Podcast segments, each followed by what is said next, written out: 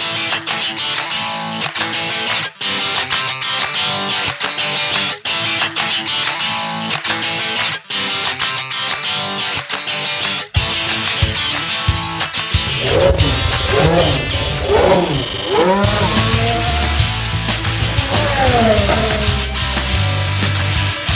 Monaco ist der große Klassiker im Rennkalender der Formel 1 und eigentlich keine Rennstrecke für Upgrades, weil die Bahn in Monte Carlo ja ziemlich eigen ist, viele langsame Kurven, keine langen Geraden, einfach einen ganz speziellen Charakter.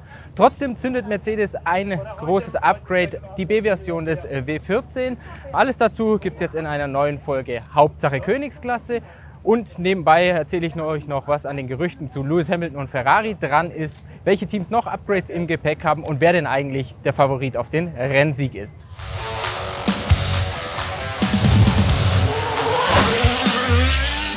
Ja, beginnen wir bei dem Team, das ihr, dessen Motorraum ihr hinter mir seht, bei Mercedes. Wie ich es gesagt hatte im Vorspann, Mercedes hat ein großes Upgrade Paket dabei. Das besteht aus einem komplett neuen Seitenkasten, einer neuen Motorabdeckung, neuen Spiegeln, einem neuen Unterboden. Auch der Heckflügel ist neu, speziell für die Rennstrecke hier in äh, Monte Carlo und auch die Vorderradaufhängung und so. Ja, lasst uns mal ein bisschen in die Details dazu reinschauen.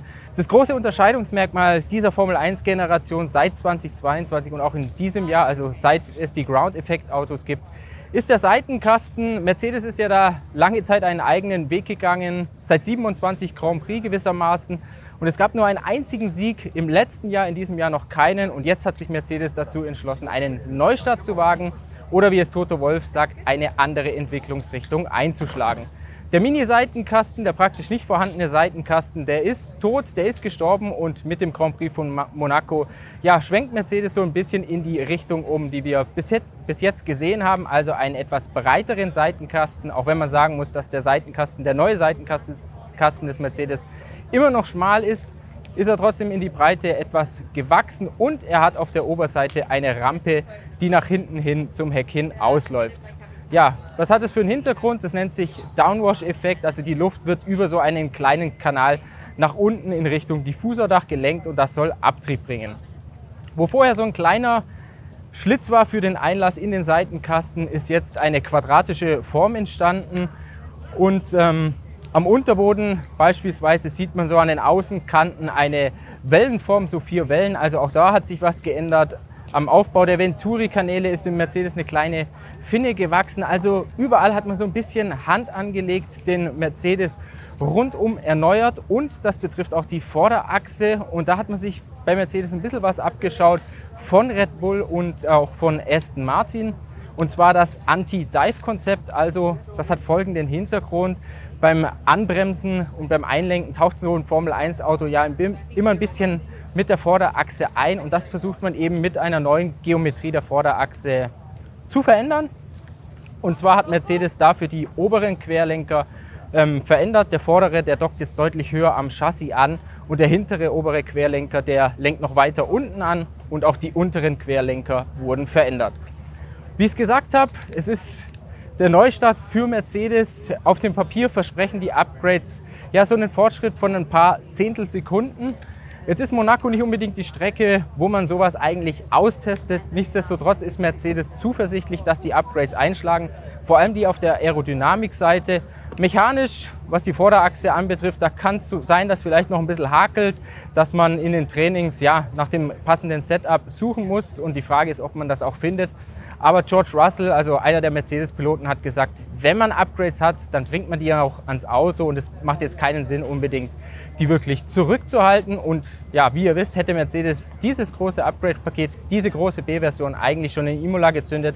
Aber der Grand Prix ist ja bekanntermaßen wegen der Flutkatastrophe in der Emilia-Romagna ausgefallen. Welche Teams haben noch Upgrades im Gepäck für das Rennen in Monaco? Bei Ferrari, da handelt es sich eher um kleinere neue Teile, wie Teamchef Frederik Vasseur uns verraten hat. Bei Aston Martin ist es so, dass man einen Teil des Pakets, ähm, ein, ein Teil der Teile, die in Imola gekommen wären, auch für Monaco verwendet. Den anderen Teil, auf den verzichtet man, weil man eben glaubt, dass er für die Rennstrecke hier in Monaco nicht unbedingt so viel bringt. Da wartet man dann lieber auf das Rennen in Spanien. Von den Mittelfeldteams gibt es bei Alpine was Neues und zwar neue Seitenkästen, die so rund eineinhalb Zehntelsekunden bringen sollen. Ansonsten glaubt man, dass Alfa Romeo sauber hier ein großes Upgrade zündet. Zumindest war es für Imola angekündigt. Ich habe mich jetzt mal ja, ein bisschen schlau gemacht. Im ersten Training wird es so sein, dass die Alfa Romeo noch unverändert fahren werden. Und dann schaut man mal weiter, wie sich das ganze Wochenende so entwickelt, ob man tatsächlich noch die neuen Teile anschraubt. Und ansonsten könnten wir bei Alpha Tauri einen neuen Unterboden sehen. Monaco ist das große Glamour-Rennen der Formel 1 und der glamouröseste Superstar der Königsklasse, der ist Lewis Hamilton und um den gibt es so ein paar Gerüchte, gerade in den letzten Wochen, gerade durch den Ausfall von Imola. Da haben wohl gewisse Journalisten, ja, ich will es nicht zu stark kritisieren, aber eben nach Futter gesucht und den Lewis Hamilton zukünftig in einen Ferrari reingeschrieben. Jetzt wurde Hamilton dazu gefragt hier in Monaco und auch Ferrari-Teamchef Frederic Vasseur. Beide haben das dementiert. Bei Hamilton ist es ja so, dass sein Vertrag am Ende dieser Saison ausläuft. Hamilton selbst sagt, dass sein Management im Hintergrund bereits mit Mercedes-Teamchef Toto Wolff verhandle. Also dass er diese Aufgabe jetzt dieses Mal nicht selbst macht, was so in der Vergangenheit ihm ja ein paar Kräfte geraubt hat. Das lässt er jetzt äh, seinen sein Management machen. Und Frederic Vasseur von Ferrari, der hat gesagt, ja, vor zwei Wochen habt ihr geschrieben, dass Carlos Sainz zu Audi geht, vor einer Woche geschrieben, dass Charles Leclerc zu Mercedes geht. Ich muss mir offenbar bald neue Fahrer suchen. Ja, er nimmt es so ein bisschen mit Humor, hat dann aber auch ganz klar gesagt, seine Priorität hat es, dass Ferrari endlich wieder konkurrenzfähig wird, also dass man die nächsten Wochen dazu nutzt, um mit voller Kraft daran zu arbeiten, das Auto besser zu machen. Und dann will er erst so in ein paar Monaten mit seinen beiden Fahrern sprechen, mit seinen beiden Fahrern wieder verhandeln. Wie ihr vielleicht wisst, ist es so, dass Charles Leclerc für das nächste Jahr noch einen Vertrag hat und auch Carlos Sainz ist noch bis einschließlich 2024 gebunden. Also es gibt für Ferrari jetzt eigentlich keinen akuten Bedarf, da zu handeln und für Lewis Hamilton auch keinen Bedarf, das Team zu wechseln, weil Ferrari ist nicht besser als Mercedes und Mercedes ist, wie es Lewis Hamilton immer wieder sagt, wie eine Familie für ihn. Ja, kommen wir zum Rennen selbst hier in Monaco am Wochenende. Wer ist denn eigentlich der große Favorit? Man müsste meinen, auf dem Papier ist es ähm, Red Bull. Das Team hat bisher alle fünf Rennen in dieser Saison gewonnen. Aber Sergio Perez sagt, dass diese Strecke, also dass die Strecke von Monte Carlo nicht unbedingt ins Beuteschema von Red Bull passt. Und wenn wir uns das so mal genauer anschauen, dann äh, trifft das tatsächlich zu, weil der Red Bull ist ein Top-Speed-Monster, also besonders stark auf den Geraden. Und der Red Bull ist ein Effizienzmonster, also auch in den Kurven sehr gut mit Abtrieb gesegnet. Aber, und das ist jetzt hier in Monaco eben gewissermaßen das Problem für Red Bull, hier zählt nur der maximale Abtrieb, hier zählt keine Effizienz und ein zu hoher Luftwiderstand wird jetzt auch nicht unbedingt bestraft oder nicht unbedingt, sondern überhaupt nicht bestraft. Also müssen sich Ferrari, Mercedes und Co. darum gar nicht kümmern, sondern einfach schauen, dass man eben hier den maximalen Abtrieb herausholt. Deshalb wird von vielen Seiten Ferrari als der große Favorit hier ausgeschrieben und besonders mit Charles Leclerc im Auto. Der hat ja bekanntermaßen 2021 und 2022 in Monte Carlo die Pole geholt. Leclerc sagt selbst, ja, an Samstagen läuft es hier bei meinem Heimrennen immer ganz gut. Jetzt will ich endlich mal versuchen, dass es am Sonntag auch so klappt. Also bisher standen ja seine Rennsonntage in Monte Carlo so unter dem Motto Pleiten, Pech und Pannen.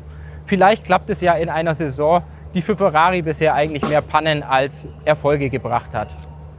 Auch Fernando Alonso von Aston Martin wird so als einer der Geheimfavoriten gehandelt.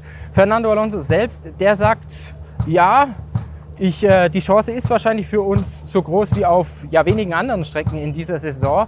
Aber er warnt speziell vor Ferrari, speziell vor der Stärke von Ferrari in den langsamen Kurven. Und ja, er rechnet vor, dass beispielsweise in Baku, also auch einer Strecke mit vielen 90-Grad-Kurven, der Ferrari speziell in der Qualifikation deutlich schneller war als sein Aston Martin. Ich glaube dennoch, ja, dass man Fernando Alonso vielleicht nicht ganz oben auf der Rechnung haben sollte, also zumindest nicht ich. Und zwar aus dem einfachen Grund, weil Alonso nicht der stärkste Qualifier ist und in Monaco ist es bekanntlich schon die halbe Miete. Wenn man in der ersten Reihe steht, dann hat man die besten Chancen, um ähm, ja, den Rennsieg einzufahren. Man wird sicherlich auch auf Mercedes achten müssen, jetzt mit dem großen Upgrade-Paket, das man gebracht hat. Da ist aber die Frage, ob man vielleicht nicht erst einmal ja einen kleinen Schritt zurück macht, um dann bei den nächsten Rennen Schritte nach vorne zu machen. Da wird es darum gehen, dass das Team, wie schnell das Team eben es schafft, ein Verständnis für das neue Upgrade aufzubauen und die entsprechende Setup-Konfiguration zu finden. Auf dem Papier soll dieser Mercedes ein paar Zehntelsekunden bringen und wenn das wirklich so ist, dann ist Mercedes sicherlich bei der Musik dabei. Ach ja, ein Fakt, den dürfen wir natürlich nicht vergessen, beziehungsweise das Wetter müssen wir auf dem Schirm haben. Es hieß eigentlich vorher, dass die ganze Woche über so durchwachsen sein wird, dass es immer mal wieder regnen könnte. Stand jetzt, also Stand Donnerstagabend, ist es so, dass der Freitag und der Samstag wahrscheinlich trocken bleiben, aber am Sonntag selbst könnte es zu Schauern kommen. Also ähnlich wie im letzten Jahr und da erinnert ihr euch sicherlich daran, da hat Ferrari ziemlich bei der Strategie verwachst, als das Rennen erst bei, auf nasser Strecke begann und hinten heraus die Trockenreifen gefragt waren. Ich wünsche euch ein super Monaco-Wochenende, habt viel Spaß beim Zuschauen und lasst mich doch in den Kommentaren wissen, wer für euch der Favorit ist, wie ihr das große Mercedes-Upgrade beurteilt, so anhand der Bilder, was ihr bisher gesehen habt und was ist eure Einschätzung zu Lewis Hamilton und Ferrari. Würde er vielleicht doch zu Scuderia passen? Sollte er vielleicht nicht doch am Ende seiner Karriere nochmal eine neue Herausforderung suchen? Oder ist er bei Mercedes am besten aufgehoben?